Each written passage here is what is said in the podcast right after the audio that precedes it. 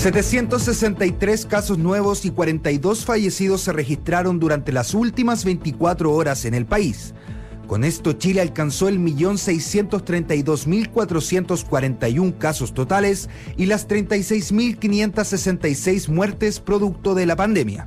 Sobre la red asistencial, hasta ahora hay 507 camas críticas disponibles y la cifra de hospitalizados llegó a 898 personas.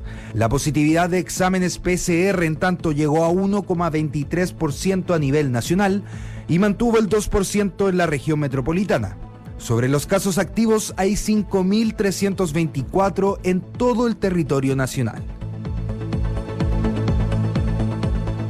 La precandidata presidencial Yasna Proboste hizo un llamado a concurrir a las elecciones primarias de unidad constituyente que se realizarán mañana. La banderada de la democracia cristiana hizo un particular énfasis a los organizadores para entregar mayor información a los electores.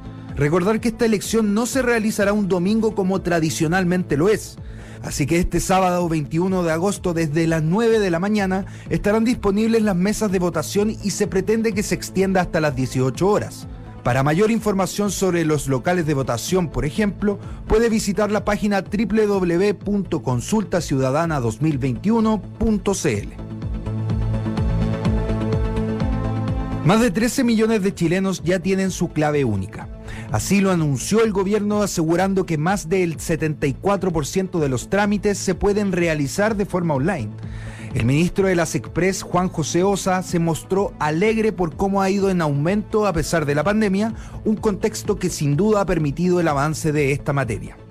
En enero de 2019, el presidente Sebastián Piñera señaló que pretendía que el 80% de los trámites se realizaran de forma digital por lo que las autoridades están expectantes de alcanzar prontamente esta meta.